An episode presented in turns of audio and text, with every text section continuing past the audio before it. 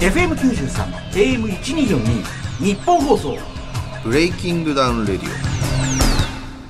どうもゆうごですそしてフリーアナウンサーの総口昭久です。えー、ゆうごさんが代表を務める1分1ラウンドで決着をつける全く新しい格闘技の大会、えーバズりまくってますブレイキングダウンをはじめ、バズるブランドを作る企業、レディオブック株式会社の代表取締役 CEO、ゆうごさんとお送りしておりますブレイキングダウンレディオ。えーブレイキングダウン第7回大会がいよいよ3週間後の2月19日日曜日に迫っております。はいもうじゃあ連日いろいろ打ち合わせをやったりとか、うんそうですねあの、ただ、まあ、まだね、場所は発表されてませんけど、今回は、あの、今までの、あの、場所よりもちょっと大きいところにするみたいな話も、なんか、そうっすねできましたよね。お客さん入れ、ちょっと多めに入れてっていう。あれ場所まだ行ってなかったでしたっけそうっすね私は聞いてない。もう、まだ言っちゃいけないんですかね。あーまあじゃあ言わんとこミキミキシー言さんわんときましょ発表前。まだ2月1日まで発表してない感じのう。まあちょっと言わんときましょううん。ただ、あの、動きとして、そういう興行だったり、イベントをやる側として、いい動きありましたよね。なんか、あの、5月8日を、はいまあその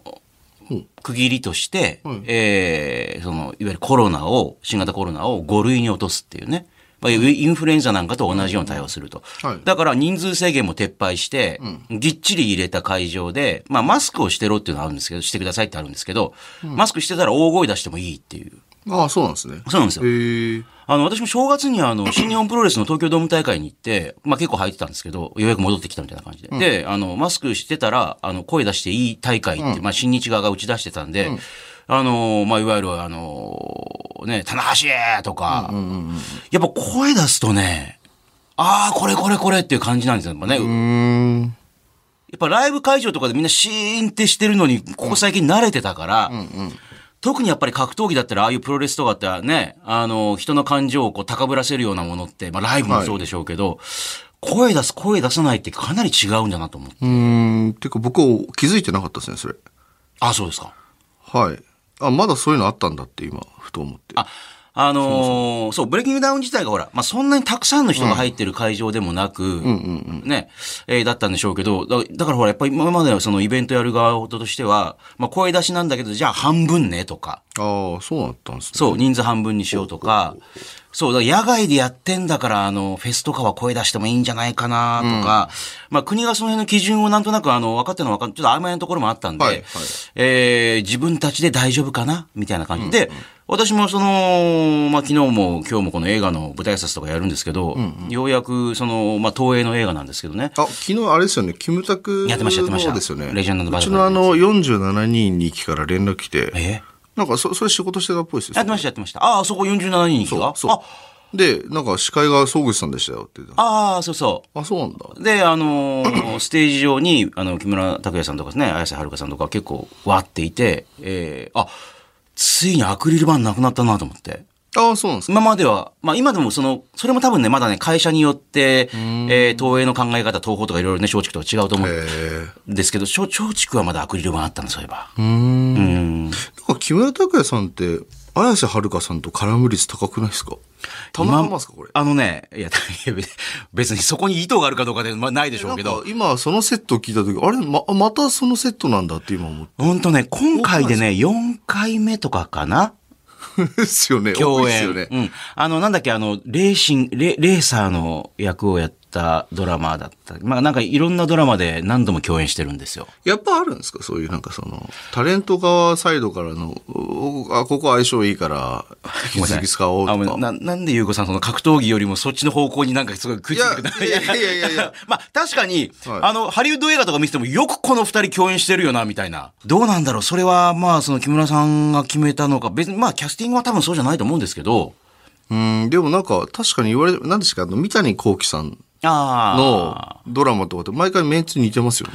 まあそんなこと言ったら福田雄一監督のやつがああそうそうそうそうそうあのー福田組と言われている、まあ、いわゆる銀玉に出ていたような小栗さんだったりとか、須田将暉さんとか、まあこの間のあのブラックナイトパレードも、えっ、と吉沢亮さんとか、えーやっぱなんかこの必ずああるんですねで必ず佐藤二郎さん出てくるし、確かに確かに。あの、絶対に出てくるんですよじ。ゃあやっぱなんですか、そういう意向はあるんですよ。監督なんですか、その福田さんとか。プロデューサー多分それはまあ、福田組で、あの、福田さんの意向もあると思います、やっぱり。は監督なんですか、一として。プロデューサー、監督。ああ、いや、福福田さんの場合多分福田組だから、あの、この人こういうのとこに使いたいっていう監督の意向があるんだと思うし、あそこまでやっぱり同じような感じの、ほら、あの、いつものメンツが出てくると、キャスティングする側も多分、あの、今回、二郎さんはじゃあこういうところで使ったらどうですかねとかって、あれ、もう合うのかもしれないですね。あとごめんなさい。福田さんの立ち位置って監督だってますか監督、監督です。ですよね。監督ああ、じゃあやっぱ、もちろん。監督さんの意向で、なんかやっぱそういうキャスティングって結構、あれが決まったりするもんなんですか まあでもこの監督はこの役者さんをよく使うよなっていうのはやっぱありますよね。ああ、じゃあ監督さんの意向なんですね。うん。まあただほら、キャスティングをする人でももいるし、まあ特にハリウッド映画とかだとキャスティングをする人の力って強いんじゃないですかね。あでもそういうか言われてみれば、あの、ビートたけしさんもそうですもんね。結構あキあャスティング毎回似てますもんね。多分だからい、あまあまあ女性で岸本佳代子さんもそうだし、えーそう、あの、大杉蓮さんね、お亡くなりになってそう言いますよね。はい。あのーいると安心するみたいな、たけしさんの映画に必ず出てくるみたいそなね。うですよねえーあ、やっぱあるんですね、そういうのは。まあ人間関係ですね、何でも。でもそれ分かりますよね。いや分かりますよいやいやだからこの人分かりますに、あの、この役任せたらもう間違いないってそう。い。いうやだから全然、あの、なんか別に意図があって今聞いてんじゃないはいはいはいあやっぱまあそういうのがあるから、みんなやっぱ人付き合いとか、関係値とかね、あの、一番大事だよねって思いますよ。 社会でやっていくに は。えなんですか最近そういうことを感じた機会ってなんかあったんですかなんか。やっぱ人間関係で。あ、いや、今、その、いや、い今思いました。その木村拓哉さん、綾瀬はるかさんペアを聞いて、え、なんでまた、またなんだって。なんか僕、その、あんまりドラマとか映画見ないんですけど、なんかそのセットをよく見るなっていうイメージがあったんで、うんやっぱな何かその両方が両あいい意味あのわ変ないやらしい意味じゃなくて両も、まあそりゃそうでしょうけど、あのや、らしい意味あのそだからまあお互いやりやすいというかそのやるとやっぱお互いにいい結果が出やすいよねみたいな感じのはあるのかもしれないそうそうそうあるんでしょうねあと思ってただやっぱり、あの、面白いのはなんか一番最初は多分綾瀬はるかさんの方がね、あもっと新人っぽい感じで、これから頑張りますみたいな感じがだんだんほら、お互いにこう代表作もより、ね、出てきて、あの、今回もね、まあもちろん木村拓哉さん主演ですけども、あの、ポスターなんかもかなりね、ダブル主演じゃないけど、二人がバンって同じような感じで映ってたりとあでかも、それ素晴らしいことですよねだって木村さんも、つまりその第一線にまだいらっしゃるからそれが信長が死んだ年にね、えー自分もなってこの映画に入ってきたみたいな、もう50歳ですから、みたいなこともバッて言うみたいな感じ。えもう50歳なんですか50歳ええあ50歳なんですか50歳。もう昨日見ても相変わらずかっこいいなっていう。 50歳なんだねいや、あとやっぱりなんか昨日思ったのは、あの、舞台挨拶やってても、あの、やっぱり一流って言われてる人はもうその場、その場で、あの、どんどんやっぱ変えてっちゃうんですよね。やっぱこういう風にした方がいいんじゃないとかって。ステージ上でも。だから周りは結構混乱したりすることもあるんですけど、でも結局最終的にはいい結果になることが多いっていう。うちもブレイキングもそうですからねブレーキンなんかまさにそうですよねそ。うですねはいその場でどんんどん変えていくっていう。うん。そう福山さん見ててもそう思うんですよ、なんか。あそうなんですか毎日毎日ライブね、やってて、同じことを同じ曲順でやったり、もちろんそうなんですけど、やっぱり最初と最後に、もう入念にもうリハーサルやって、終わった後もみんなで集まって、ここをこう変えようとか、ああ変えようとか、もうちょこちょこちょこちょこずーっとやってるんですよ、なんか。すごいですねうん。で、でもそれでもやっぱり本番になったらまたそこで変えたりとかして、そううん。で、昨日もだから、あの、最後、あの、木村さんがパッて一番最後に、もう皆さんを送り出して自分が最後にこう去っていくときに、急に思い立ってパッてマイクで喋ろうと思ったらマイクも下げたんだね。で、あの、はって言ったら、聞こえないってなって、普通だったら、マイク上げてくださいとかって言うじゃないですか。そしたら、ボンってマイク置いて、地声で、この映画ちょっと長いんで、トイレ行っといてくださいよじゃあ楽しんでみたいなことを地声でわーって言うとみんな、お客さんが、なんかそういうこうその場の起点みたいなのもすごいなっていうふうに思いましたね。うん、だからまあブレイキングダウンだったりその格闘技なんかもますますこう大きなところに大きなかじれで、まあ、どんどん昔の日常我々格闘技大会を楽しんでいた日常に戻っていくんじゃないかなと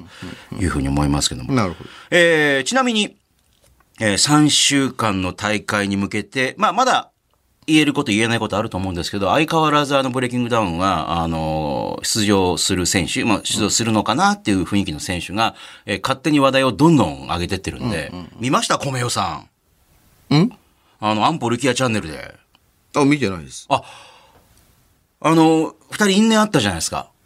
みん因縁というかなんかね、ちょっとこうね、なんかツイッターでちょこっとなんかやってた いや、やりとりはいなんかあったりしたんで、あの、アンポルキアさんの方から、じゃあ仲直りじゃないけど、まあ、スパーリングやるか、みたいな。へーで、アンポルキアさんとやったんじゃないんですけど、あのーまあ、でも、米尾選手より10キロぐらい重い選手から、まあ、右フックでダウンを奪うっていうね。てるくんじゃないですかあ、これ、あ、これ、これ。れ、これ、これ。だって見てください、この、ネット記事でも、あの、米を10キロ重い相手から豪快ダウンっていう。えー、すごい。プロも絶賛、馬なってるっていう。ねえ。そう、かねてはバチバチにやり合っていた米尾と安保だったが、っていう、 今回のコラボが実現っていうね。ーえー、米尾さんえーがすごいテルさんとスパーして65キロぐらいね、米尾さん。で、テルさん75キロぐらいだから、まあ普通考えたらそう、試合しちゃダメだよって、まあスパーリングだからってことだったんでしょうけど、あの、まあタイミングですかね、そんなに思いっきりボーンって当たってないですけど、結構、あの、まあ多少その、かすった気味ではあったんですけど、もうズンってなんか、えー、タイミングが良かったた。だよよくて、あ、これ今ダウンだよ、ダウンだよ、みたいな感じになって、えー、強くなってんじゃないかっていう。小宮さんってなんかどんどん強くなりたいというか、そっち方向の意識すごい強い感じしまなんか強いですね、彼ね。すね。へえ。と思ったら、はい。その米尾さんと対戦が予定されてます、ね、ライジンの元ホストのファイタはいー、有志選手。はい。まあ、右手骨折っていう。ああ、それは見ましたね。これ、これでもやるかみたいになってますけど、どどうするんですか、これ。これ運営としてもなんかまあ、困るところというか。まあちょっと事実確認見てないんで、まああ、ツそうイですかッターでしか見てないですからね。うん。まあ、米代さん、おいおい待ておいみたいな感じになってるんでね、感じですけど。 なんでみたいな。うんまあどうなんですかね。本当に骨折してんだったら、まあ一応ね、レントゲンの写真を上げてましたけどね。うんうんうんうん。なるほどね。因縁、まあこちらもまた因縁があるんで、因縁対決。あの、ゆうしさんは1月23日ツイッターで、わー、やったわーと右手のレントゲン写真。えー右手の甲の骨に亀裂が入っていることが、まあそのレントゲンでは確認できると。なるほどで、さらに、その24日のツイッターでは右手を包帯でぐるぐる巻きにした状態。で、笑顔の有志選手の写真を、まあ、できることをやる。えー、もともと片手一本から始まった争いだから、えー最新医療を駆使してなんとかい出たいみたい な、えーことみたいですよね、これね。うーん。まあ、なるほど。 これもちょっとどうなるのかっていうね。うん、そうですね。てか、塗り棒もどうしてるんですかえ、どうしてるっていうのはどうですか塗り棒。いや、最近会ってもないし、話はいやいや、これ見てませんこれ。サンスポとかに出てたやつ。いや、僕あんま最近見てないです。えなんでサンスポン出てたブレイキングダウン7のオーディションで大ブレイクした塗り棒を左足骨折していたっていう。あ、それは知ってます。ああ、それ知ってるんですか朝本人から聞いてたんで。 そうですか。はい。年明けかなあの、なんか、うちの事務所でちょっと飲んだ時に、僕折れてたんですよって聞いてましたよ。それこの間のあのースパでオーディションの、はい。そうそうそうそう。そんななかん見た目そんな感じでしたっけなんか。そのいや、そう、だから、ど、どこでで折れたのいや、ちょっとわかんないですよねって言ったんで。ええそれでも普通に歩いてたんですかちゃんと。その時。歩いてますし。正月明けもだよ。はい。あ、そうですか。で、ホンダスイミングスクール、はい。ね、選手との対戦。あ、そうですね。ね。えー、で、一応あのー強行出場へっていう。そんなことがニュースなんですか、あのね、サンスポとかも結構取り上げてくれてるんですよ、これ。ええあありが、ありがたい。なるほまあ、ニュースバリューがあるってことでしょうけど、えー、塗り棒選手は、あの、左足の親指付け根ど。うん。のあたりみたいですよ、なんか。えー、しかも、えー蹴ってた足じゃなくて、軸足を骨折してるっていう。そそうですよね。それなんか言ってましたれおかしい。普通蹴った方をね、なんかやっちゃったりとか。ななんでそこを折ったのかよくちょっとわかんない。それもなんかつい笑ってしまいそうにな踏みるね。込みすぎてボキって言ったんですいかね。や、そんな弱くて大丈夫なのかなみたいな。踏み込んだだけで骨折するっていうね。えーで、今、でも塗り棒選手は、えー今、超音波通ってるんでっていう。超音波でどう超音波って治るんですか いや、あの、凝りはほぐせると思うんですけど、超音波とかだと、その辺もよくわかんない。合ってんのかねえ。しかも塗り棒選手あれですよね、朝倉未来選手が作った事務所に所属したっていうね。ああ、らしいですね。はい。なんかその辺の動きもあったりとかしてっていうね。えーいや、もう本当ね、多分ね、もうユーゴさんも昔だったらほら、おネットニュースになってる、あれだ、なんかあざーすみたいな感じだったんで、もうあまりにもいろいろ出すぎて分かんなくなってますよ、多分ね。 わかんないというか、追ってないですね。それ追いましょうよ。 代表なんだから。ねえ。もう追えてないというか、自分のですら追えてないですからね。あ、まあ、ねえ。えーちなみに、あの、これ収録してる土曜日のお昼の時点で、一番最新の、えー、ヤフーニュースになってるブレイキングダウン関係は、あの、ブレイキングダウンって書いてあって、えー美人すぎるマネージャーが発端、慶之助が顔面崩壊してやるジョリーに怒りっ ていう。そんなことニュースニュースなさすぎじゃないですかこの世の中。いいや、ありがたいじゃないですか、それは。や、ねもうありがたいんですよありがたいですよ。だってその、ね、慶之助選手こう書いてあるの は、えー今回の対戦相手に再びお怒り、その話題となっているのが対戦相手の美人、美人マネージャーっていう。えヤフーニュースって、え見てる人のなんて言うんでしょうあの例えばじゃあ総口さんが見てるものを勝手に上の方に上げたりとかしてるわけではないいや、これ今ね、あのーブレイキングダウンでニュースになってるものをパッて検索したら、バババババって出てくるんですよ、こうやって。あああ普通のブレイキングダウヤフーニュンースみたいなのじゃない、のあの、普通に Google でブレイキングダウンってしてニュースっていうのをああブレイキングダウンでのニュースが出てくるんですけど、ね、あの、ジョリー選手とケイノスケ選手があの、ツイッター上で絶戦を絡ませていたら、えー、なんかあの、ジョリーさんの美人すぎるマネージャーを発端として二人がめちゃくちゃ、えー、怒りのツイートしまくってるみたいなこともいちいち書いてあるっていう。ねえ。それに対して、えーヤフコメが165件もついてるっていう。それ多い方なんですかそれはそこそこ多いですよね。だってこれまだ10、ね、この収録してる時点では16時間前なんで、まあ、慶之助選手は、えーまあ、好きだ、嫌いだとか、ジョリー選手は好きだ、嫌いだとか、ああだこうだ、なんかみんなが好き勝手なことを言って盛り上がっているとヤいう。フーニュースのコメント書く人たちどこにいるんですかね存在してるんです かね本当に見たことないなと思っててまあでも自分が書いてても人には言わないでしょうけどね。俺、言やわないんだ俺ヤフココメメントしてるぜ俺ヤフヤフコメしてるって言うと、えっていう、ちょっとね、あの、いわゆるごちゃん書き込むの大好きとちょっと似てる雰囲気が、ちょっとね。あの、自分の正体を隠してるけど、ちょっと本音書いちゃおうかな、みたいなね、感じがあるのも。まねえ。とめ速報とかあるらしいですよまとめ速報とかもすごいでしょ、今。なんかライブドアブログであ、ブレイキングダウンまとめ速報ってのがあるらしいですまとめ速報もあれば、えーまさに先週もちらっと言いましたけど、あの兄弟が、えー池袋で最、ね、周辺を行ってる人を止めに行ってるみたいなのも、今、ショート動画でもういろんな人が勝手に切り抜いてもなんか、えー私もツイッターとかでショート動画、大体あれ出てきますからね、なんかね、毎回ね。へえまあ、その、まあ、この健之助さん、ジョリー、ね、選手の対戦にしても、やっぱりそういうことによってバズって、なんかまたあの、いいプロモーションにもなってるという。さっきあの、ゆうごさんが自分のこともなんか終えてないとおっしゃってましたけど、はいゆうごさんと、ついに東洋経済に取材されてましたよね。ああはいはいそれ結構前じゃないですかまあまあね、ですけど、改めて見たら。 3週間ぐらい前ですねねはい、だって経済誌、うん格闘技のこと、これ以外ほとんど載ってないですよ、何にも。あそうなんですかねええまあでもその、なんか書いてる、えーライターの方を見ると、なんかあの、これが新しい、いわゆる、あの、ゆうごさんがおっしゃってた、これからね、海外でもやっていくとか、で、なんかライセンスのことも考えてるっていうふうにおっしゃってるね、海外でもしもこのブレイキングダウン的なことをやりたいとなったら、ライセンスみたいなことを書いてありましたけど。ブレイキングダウンっていうものを世界に輸出していくみたいな。ああライセンスってそういう意味か、はいはいはいあのあの代理店というかあれですよね、あの支部を作っていくっていう意味、ああそうはいはいはいなんかそういうふうなことからすごい興味持ってみたいな、なんかあの、一つの大きな、あの、経済的な、あの、パワーを持ってるんじゃないかみたいな。まあ、それと、あとなんか、まあ、そのライターの方がこだ、読みましたなんか、なんでいや見てない です見ないんです かいや広報がチェックしてああ、そうかそうか、まあ、だい、まあ、まあいいかみたいなあの、まあ、来ますよね。こんな感じに記事しますよ大丈夫ですか、はいっはてい言はわいれて、もうチェック済んでるから別にいいじゃないまあいみいんじゃたいないな。ああ、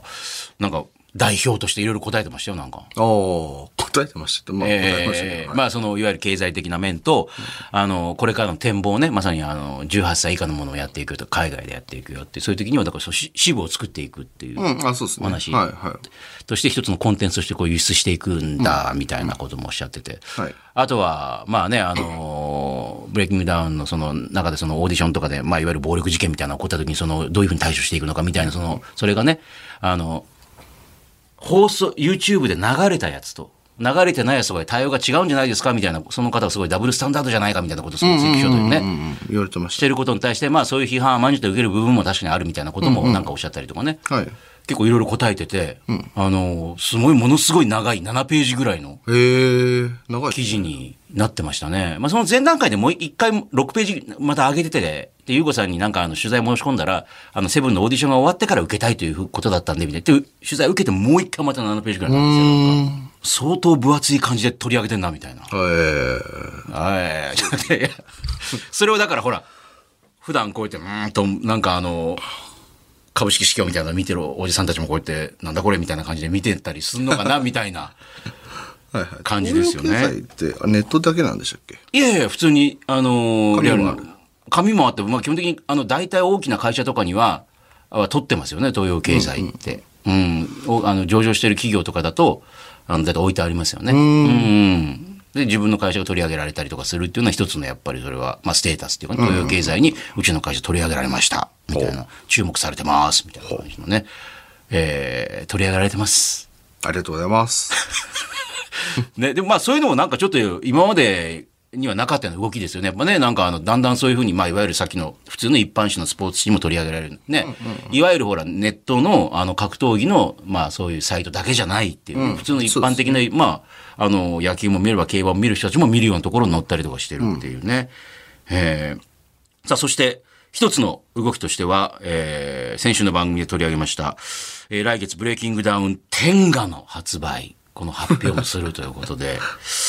これ続報はないんですかこれ 馬戸君まだない。あ、そうですか。まだないです。あ、これまだ、あの、いつ発売かもまだ。そもそも、実はこれ、まあ多分言っちゃいけなかったんだと思うんですよね。そうなんですか、まあまあいいですけど。大丈夫ですか流れましたねこれ流れちゃいましたね、もうね。あまあまあ別にいいですよ。まあ出ること自体はまあいいっす。もうかもう確実に出るっていう確ね。実に出るんで、はい。えー、まあちょっと交互期待ぐらいで。交互期待ぐらいですか。発売日。メールも来ております。川崎市の、えー27歳会社員のブラックウィングさんありがとうございます。男なら1分勝負がキャッチコピーのブレイキングダウンと天下のコラボ楽しみです。まあやっぱりほおらう、えー27歳ブラックウィング会社員も楽しみにしてますもんブラック。おねブラックウィング。今後、やっぱり1分にこだわって、1分でできるカップラーメンとか、1分で温まる、えー牛タン弁当とのコラボはどうですかっていう。お。なんすかその牛タン弁当って。うん多分なんかあの、ビッて紐引っ張るとか。ああ、駅弁。そうとかね、あまあ、駅弁なのかどっかで売ってる弁当なのかとかね、えーそういう1分にこだわった商品とのコラボ考えたらどうですかっていう、いや、実はそういうのを考えてます。あさすが、うん。もうすでに いろいろ動いてるっていう、はい。えーできたら、えーもう1分で整うサウナをぜひ、えーお店を作ってほしいですっていう。 1分で整う。それ相当高温で体に悪いんじゃないかな、それ。悪いっす ね。体に絶対あると思うんですよ。ガーってなるっていうね。じゃあこれはじゃあこの後いつかね、なんか発表があるかもしれないっていうね。そういう一分系ね。着眼点でいろんな商品は考えていきます。 1分ね。わかりまはしいた。。あともう一個来てますよ。東京世田谷のおちゃらけ、えー、25歳女性の方。これも25歳女性の方からブレイキングダウンレイディオン来てえるー、珍しい。ついにブレイキングダウンのコラボ商品発売されるそうですがっていう、まあおちゃらけさんも一応天下に反応してますけども。えーまあ女性用のやつもありますから、天 下ね。一応あるんですよ、女性。あーあー、ものとしてありもまのすよね。としてありますからはいねはい。はいえーもしかしたらそういうのこれもあるかもしれない。女性運転があ、確かにどういうやつなんだっけ、それ。それは、いわゆるなんかえバイブ的なやつですか的な感じです。なんかでもあったはずですよね、女性う店ん、なんがかそれ、まあ女なら1分勝負もありか。あ、イロハってやつか。はい、そうです、そうです。女性用のアダルトグッズね。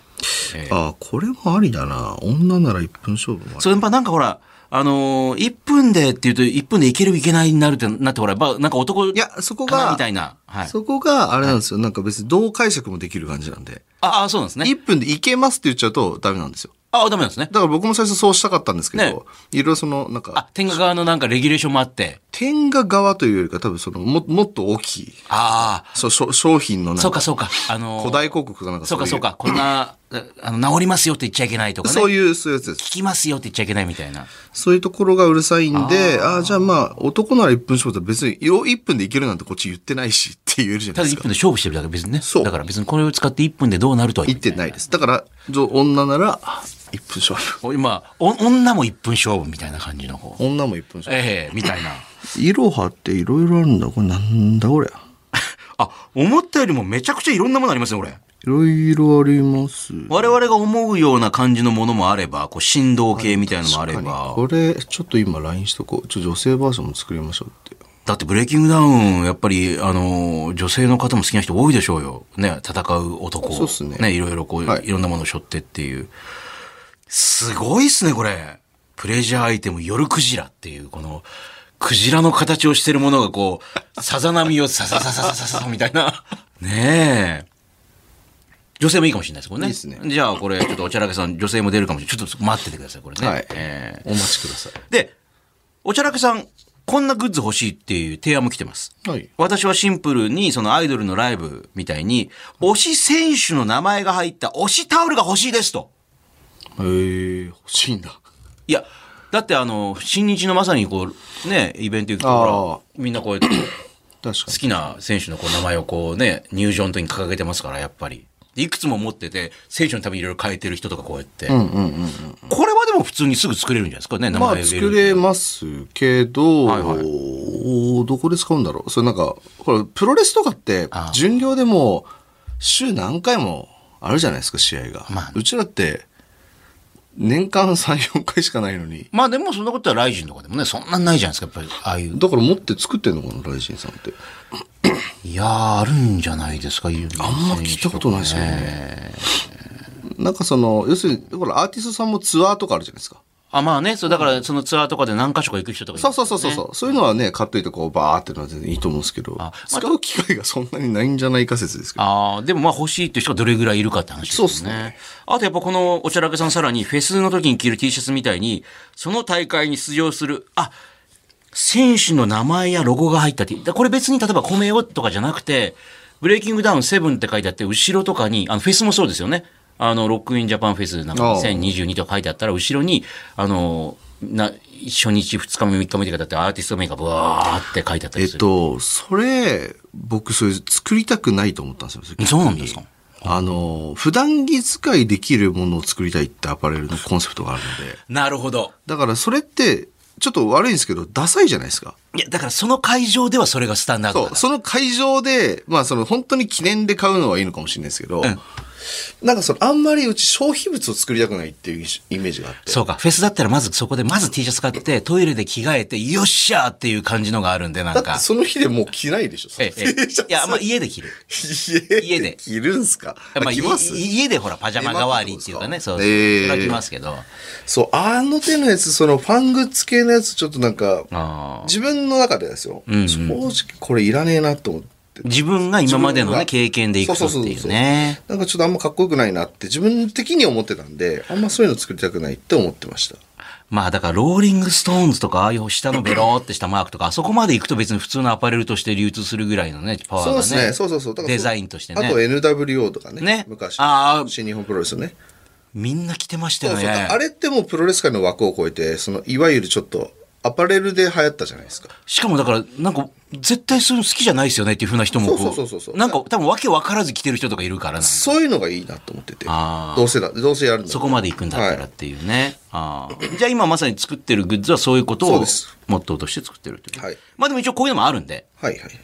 あの要望として。はいまあ要望が強ければそういうのも、なんかね、まあやその、お声が出かければ、まあ、よう考えるかもしれないっていうね。なるほど。ははい。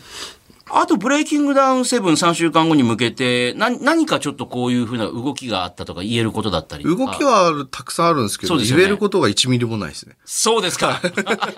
言えないですね。マッチメイク決まってきまきました。マッチメイクとかもまあ決まってるんですけど、動きはた非常にありますが、言えることは何もないんで、試合数どんな感じになるまあ、それぐらいは別にほら誰が試合する、まあ30ぐらい。あ、じゃあ、まあ前回と同じぐらいの前回と感同じじぐらでいいだとく思いと。ますうん、で、あと運営とかをもっともっとブラッシュアップしていきたいとかおっしゃってましたけど、何はかいこう、演出だったり、そういうのとか、ちょっとこの辺変わるかもしれないなとかって何かあったりしますうーん、まあ変わるは変わると思いますけど、これもちょっとまだ言えることはないですね。だって会場もちょっと大きくなるんですもんそうねです。ね。うんすると、やっぱり花道とかもちょっとね、歩いても長くなったりとか、はいはいはいは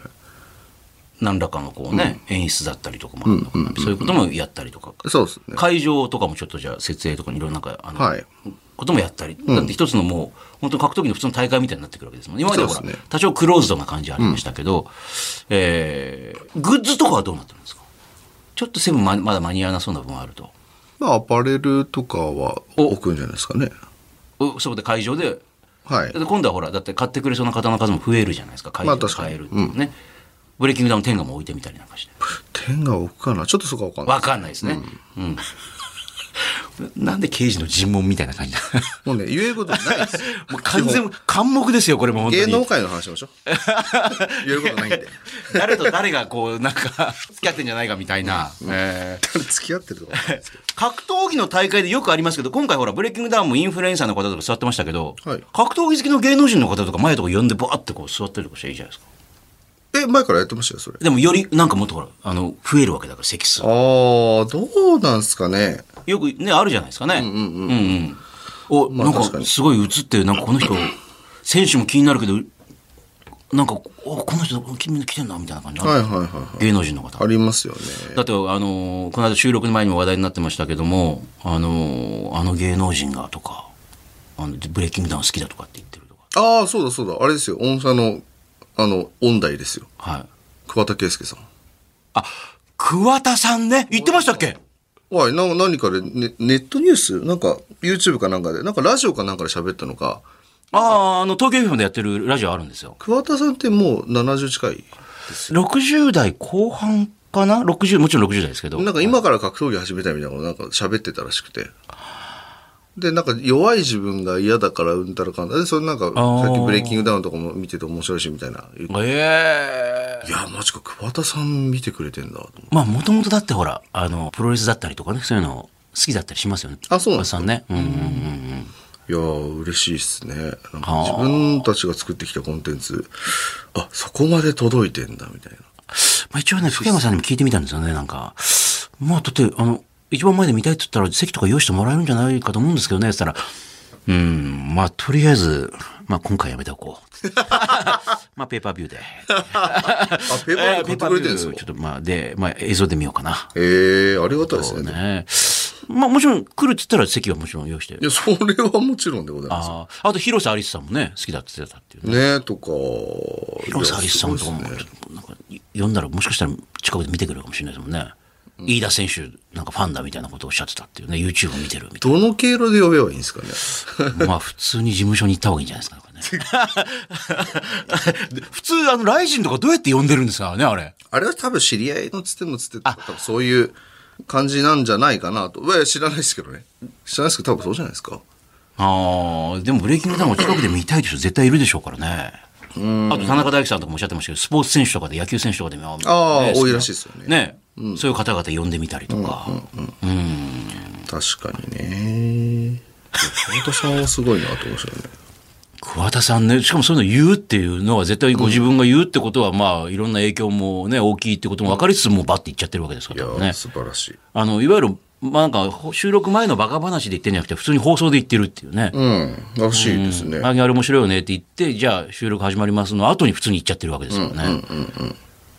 いや、ありがたい。ああ、ついにそこまで来たあ。れ、桑田さんはここ来ないんですか桑田さん。は、えっ、と、今度の55時間のオールナイトで来んのかな ?2 月の17、18で、あの、55時間の連続オールナイト日本やるんですよ。へえ。じゃあ18、19か。えー、55周年で。 15時間あ、そう、日本放送ご、あの、5年ごとにやってんですよ。あの、5年前は50時間連続オールナイト日本放送っていう、いろんな人が今までやってた人たちがずーっとや、なんか 2, 2時間ずつやっていくっていう。いいなぁあ、そんな好きなんでしたっけ何がですかく桑田さん。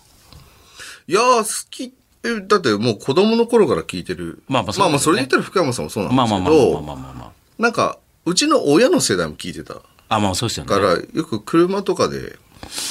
桑田さん、サザンとか、あと山下達郎さんといやか、ー竹内まりやそのあたりがなんか、うちうちの親が聞いててなんか流れてた印象なんですよ。演歌とかじゃなくて。演歌は歌謡曲とかじゃなくて聞いなかったですねへえで、それで、なんかそれも親が聞いてるものって、なんか一世代、なんて言えばいいんですか、うんうん。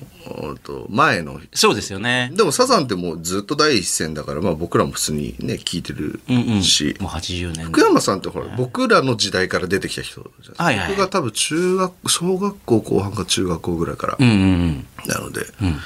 やすごいなと、ああ。は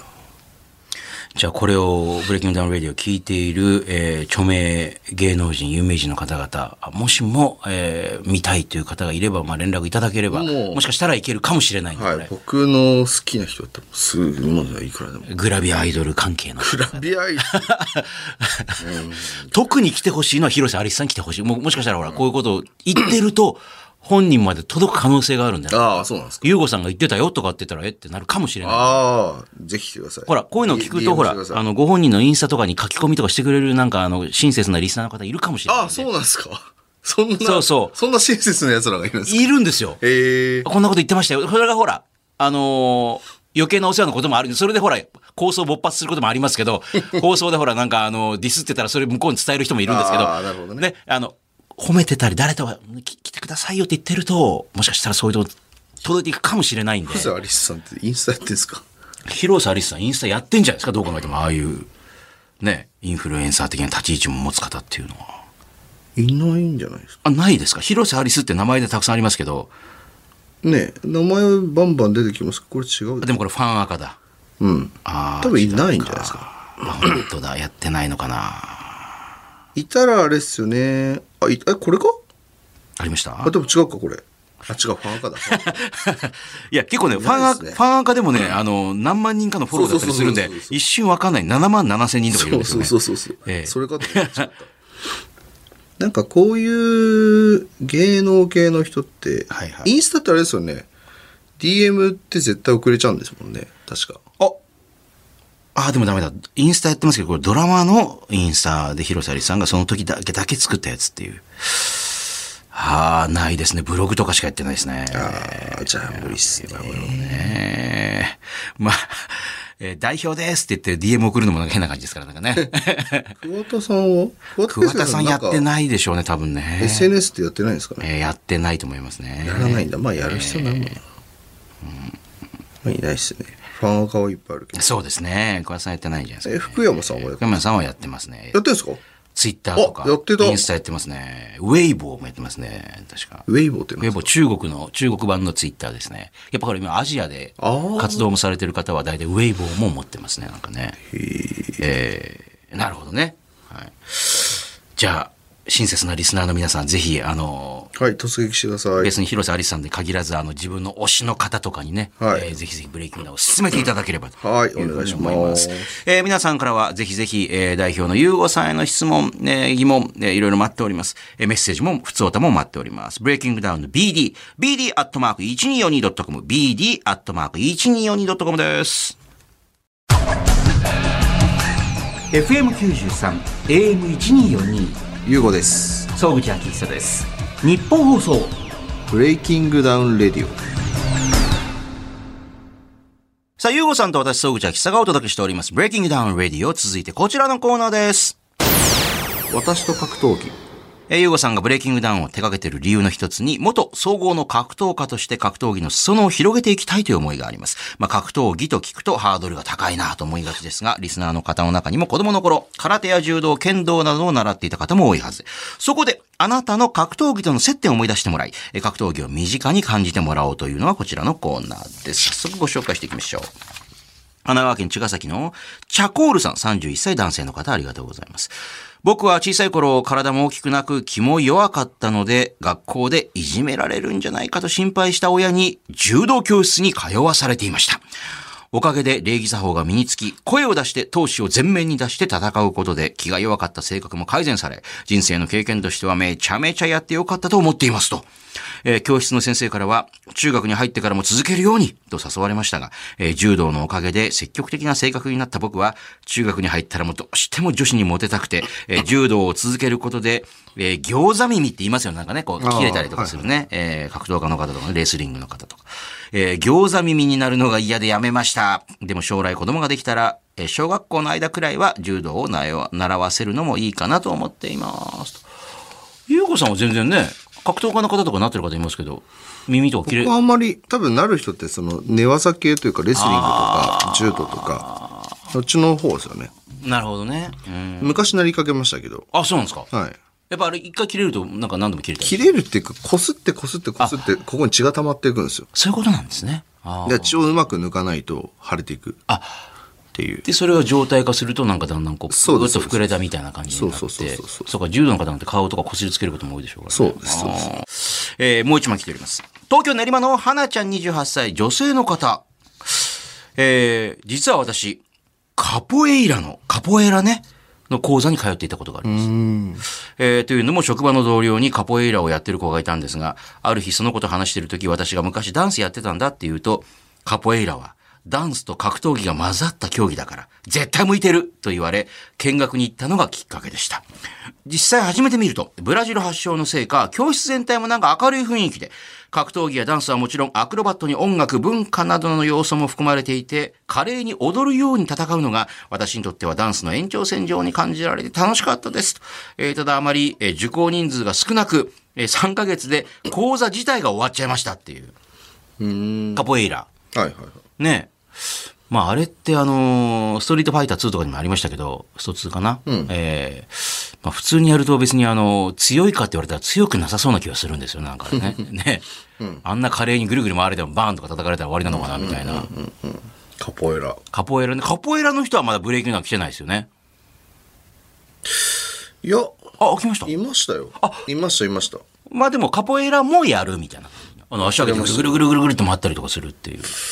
ああ、でも私が住んでるとこの商店街にもなんかあの、カポエラ教室とかあるんで、まあ相当多分、あの、子供を通わせる的なとこあるんじゃないですか、なんかね、親からすると。ね、あの、いわゆる極真みたいまではいかなくても、あのちょっとダンスとかもやりつつ、なんか体もこう強くなって、体柔らかくなるみたいな感じの。実践向きでは多分ない。まあ、ほぼ足を使うんですよね、あれね。うん。まあ、カポエイラの方ね。なるほど。でもこれは女性の方最近多いかもしれないですよね。なんか、えーいわゆるまあ、あの、キックボクシングに通ったりとかするみたいな感じでね。あ、ブレイキングダウン2にいたんですか。ブライアンさん。ああ、プロフェイラーカポエ、カポエイラ歴10年って方か。はい。えーこのコーナーでは格闘技のジャンルやくくりは問わず、あなたと格闘技の接点や思い出をお待ちしております。えー番組メールアドレスはブレイキングダウンの BD、BD アットマーク 1242.com、BD アットマーク 1242.com です。日本放送、ブレイキングダウンレディオ。この番組では、あなたからのメッセージお待ちしております。メールで、bd.1242.com、ブレイキングの b、ダウンの d、bd.1242.com まで送ってください。ブレイキングダウン代表で、この番組のパーソナリティ、ゆうごさんへのメッセージ、質問、まあ、格闘技についてや、会社の経営、ビジネスに関する話でも OK です。そしていろいろなコーナー宛てのお便りも待っています。まずは、ブレイキングダウン企画室。えーこちらはブレイキングダウンの開かれた会議室というイメージで、あなたが考える、こうしたらもっとブレイキングダウンが面白くなる。えー例えばこんなサービスがあったらもっと楽しくなるとか、まあ、そういうアイディアを目安箱感覚で気楽に書いてください。えーこんなルールを追加してほしいとか、えーこの選手とこの選手マッチメイクしてほしいとか、えーブレイキングダウンにこんなグッズがあったら買うのになとか、あなたのアイディア、素朴な意見をお寄せください。さらには、アナザーブレイキングダウン。1分間で、これ、できます。あなたが持っている1分間でできる、まあ、披露できる特技を教えてください。その特技は、1分間で、例えば最高150回サッカーのリフティングができますとかね。1分間でお尻使ってくるみ30個割れますとか。1分間一度も噛まずに早口言葉を言い続けられますとか、まあ、何でも OK です。面白そうな内容であれば、まあ、番組に電話で出演してもらって、その技を披露してもらおうと思っております。メールには、どんな特技の持ち主なのか、まあ、具体的なアピールと、電話番号など連絡先も忘れずに書いてください。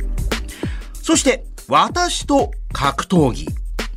まあ、普段会社員やってるんですが、実は今道場格闘技のジムに通ってますとかね、えー小さい頃空手道場にいやいや通っていた割には市の大会で優勝したことがあるとか、えーちびっこ相撲で全国大会に出たことがあるとか、えー子供の頃はプロレスに夢中でしたとか、えーメールであなたと格闘技の接点、思い出を書いてください。さらにもう一つこんなコーナーがあります。みんなファイター。これが自分の登場曲。明日は仕事だ、学校だ、といった、まあ、ある意味、それぞれのリングへ上がる戦いに挑んでいく、あなたから、戦いに向けて自分のテンションを上げるための格闘家にとっての登場曲とも言える曲を紹介する、まあ、あなたの登場曲、地上波限定のこちらはコーナーになります。あなたが自分を奮い立たせる時に聴いている曲を、その曲の思い出や、その曲のどの辺が好きなのかとともに、メールでリクエストしてきてください。すべてのメッセージの宛先は bd.1242.com ブレイキングの B、ダウンの D、bd.1242.com まで。いうこと。そう、口秋さがお届けしております。ブレイキングダウンレディオ、えー、ポッドキャストもエンディングですけども。それでは今週も最後はこのコーナーをお送りしていこうと思います。 1分間で結論。これって我慢ですか忍耐ですかえー、ゆうごさんは、幻冬者から出版している本で、やりたくないことはやらなくていいと。ね、本出しております。まあ、やりたくないことはやらなくていいんだけども、我慢はやることない。でも、えー目標があるための忍耐は必要という考えの持ち主です。そんなゆうごさんに番組を聞きなあなたが日々の生活の中で我慢か忍耐か疑問に思っていることをバシッと判定してもらうコーナーです。今週こちら。東京世田谷の41歳会社員、今週馬さんありがとうございます。夜の営みにさ、夜の営みって言わないな、最近。まあまあまあまあまあ、夜の営みに誘っても、えー見向きもしない妻が、まあ。はい。推し活と称し、私をほったらかして、地方までイケメン2.5次元俳優の追っかけをしている。ほう。が、まあ別にそれは浮気をしているわけではないので、怒ろうにも怒るわけにいかないと。ほう。これは我慢ですか忍耐ですかそれともいずれ妻が営みに応じてくれた時のえ嫉妬という名の最大のエッセンスですか こなんか書き方がうまいな、これなんか。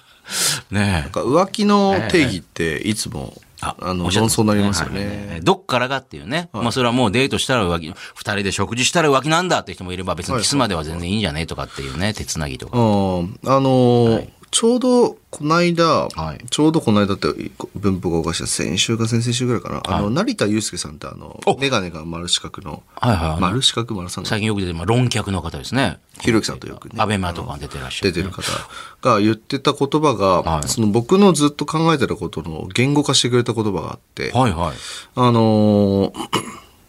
この世の中今その家庭環境に対して、えっと家族と絆あとそういった思いとかと、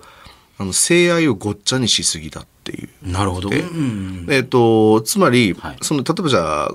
親が子供を思うこととか子が親を慕うこととか、あと家族というコミュニティに対するそのいわゆる心地よさとか安心の気持ちと、セックスをするっていうことってそもそもこれ一緒くたにすることじゃないよねっっていうことを成田さんが言ってて、はいはいでこれ僕ずっとうまくそれが言語化できなかったずっとそれ発信はしてたんですよ僕の中でそれになんとなく近いことはね、おっしゃってまし言ってたんですよ。ええだってそもそももう関係ないし、なんかその、セックスして楽しいっていうことと、子供が好き、嫁が好き、まあ、かっこ旦那が好きでもいいんですけど、別であるべきだと僕は思ってて。家族愛ね、もちろん。そうあそうそう全力そうかけて守っていくし、そうみんなが楽しく生活できるようにもちろんするよっていうね。それと別に他でセックスすること別、別だよねっていう話を成田さんが言ってて。ああで、僕もそれ、まあ、大賛成どころかもう300%賛成で、関係ないですよね、もう。てか、昔はその、コミュニティって家族しかなかったからもしれないけど、今別にコミュニティってどこでも作れるわけだから、結婚っていう概念自体が最近ちょっと揺らぐ、揺らいじゃってると思うんですけど。ね。だから別に、そこって別に、まあ、あのー夫婦内でのルールでいいと思ってて。別に例えば、他でやるけど別に、どうと、まあ、言わなくていいことかもしれないですけどね。まあお互いにそういうのはダメだよっていう夫婦ももちろんたくさんいるでしょう、うんだからそれでもそれでいいんじゃないですかうん別おに互いにやんないよっていうね。だからその浮気の概念っていうのが、僕はその、そのコミュニティを破壊してまで行うことが僕は浮気だと思う。ああ、だから隠し通せる技量がある人は僕それ浮気じゃないと思うんですよね。ああもしくはだからそういうの別にいいんじゃない別にそれはそれで。いいいんじゃないですか墓場まで持っていけ私もる。ちゃんと愛、ね、お互いに愛情もあれば、そうそうそうそうそうれが別に減るわけじゃないし、みたいな。そう、だから家族愛と性愛はもう別だよっていうことをみんな知った方がいいよと。だから、セックスレスとかって言葉はもう謎でおう、別にしなくたっていいじゃないですか。別にしてもいいけど。そうしてもいいけど、しなくたっていいじゃん。だから、だからそれが枯渇してるから家族愛がどうのこうのは、全然別の次元の話だと思ってて。って思ってたところ、ちょうど成田さん同じこと言ってたんで、あ、そう、それそれそれそれって思ったっていうことが最近ありました。だから今の、さ、かあの、えー、今週もさんね。コンシューマーさんのやつも、あの、それだから一昔前のその考えなのかなって僕は思ってて。ああ。別に、だから奥さんが、その地方まで2次元、2次元2.5次元っていうのは、 ?2.5 次元、はいなんすか2.5次うん元って。 2.5次元、例えばその漫画だったり、あの、そういうものから、ゲームだったりから派生して、実際のリアルの舞台とかで演じたりとかする俳優の方がいるんですよ。例えばほら、あの、呪術廻戦とかの舞台になったりとか。それは俳優さん鬼滅の刃とか俳優さんが好きなんじゃなくて、そう、いや、俳優さんが好き。まあ作品、その俳優さんで演じてる、はい、まあだからそういうのををすごく追っかけてる人たくさんいるんですよ、ね。はいはいはい。だから別にそれはもうそういうことなんじゃないですか。でも別にその奥さんからすると、別にか、旦那さん、コンシューマーさんを別に、もう、こいつ、一緒にいたくねえわっていうことでもないわけじゃないですか。で別腹なんじゃないですか。まあ、ほんの最近まで結構そういう感じだったわけですよね。いもうい、ね、その一夫、一夫制でそういうことをしてはい、なんかちょっとキリスト教系のなんかそういうね、えー不定を働いてはいけないっていう考えがすごくなんか来たのは結構ね、す最近だと思います。最近だって言われてますから、えー無理なんじゃないですか、人間って、それ。昔はなんとなく皆さん、あの、コミュニティの中でなんかこう、まあもちろん結婚とかはあるけども、なんとなくそういうの自由になんとなくやっていたみたいな感じのね。僕はそう思いますけどね。だから別にうまくやればいいんじゃないって僕は思っちゃう派なんで。だからそこでだから家庭が壊れたりとかねあそそそううういうことをなんか関係性が悪くなったりとか、誰かが悲しんだりとかするんだったらそれはしちゃそういうことはしちゃいけないけどだかそうですね。らバレてしまったら悲しむ人がいるんだったら、ね、そうそうそうそう絶対にバレちゃいけないし、みたいな、うん、なるほどねというちょっと割と、あっていうのがあったわけですよこれねこれこれこれあそうそうこれこれこれっていうね、あ、そう、言語化してくれたなと思って。あれだーすっていう、はい次からこうやってこれ話すことができますっていうねうんもうちょっとなんか端的に話せるようになりたいなと思いましたよね。あれをはあ。まあだから単に別にコンシューマーさんはその奥さんっていうよりも単に奥さんとエッチしたいから別にいいんじゃないですかね。奥さんに性欲があるわけだから。いえ、すごいですね。やいや、まあそういう人もいるって。ね、もちろんいいやまいすやそれもちろ何年目んいなんまですすよ。かでねも41歳の方だからまあわかんないですけど、それなりの年、あの結婚されて時間経ってるかもしれない。わかんないですね、それは最近ね。うん。まあでも、あの、奥様にこう浴場するのは、まあ、いいことですよ、それは。それは、それでまたそれでいいんだったらね。でもなんか、プレーを楽しんでるっぽいんだよ、なんかほ ら。だってもうエッセンスですかってこう言ってるぐらいだから。じゃあ、エッセンスって捉えればいいんじゃないですか。すごいスパイスが効いてますけど、これね。はい。えー、さあ、これは懸命にどっちと書いて番組まで送ってください。bd.1242.com です。というわけでお送りしてきましたブレイキングダウンレディオ。この地上波バージョンは放送から1週間以内ならラジコというアプリでもう一回聞けます。そちらもぜひ。そしてこの番組、ポッドキャストでフルバージョン配信中です。こちら番組ホームページをはじめ、ラジオクラウド、アップルポッドキャスト、スポティファイなど、ポッドキャストサービスでも聞けます。ブレイキングダウンレディオ、ゆうご、総口、いろいろ検索して聞いてみてください。ほんじゃ今週はこの辺でお会いいたい総口と、ゆうごでした。また次回。またしか。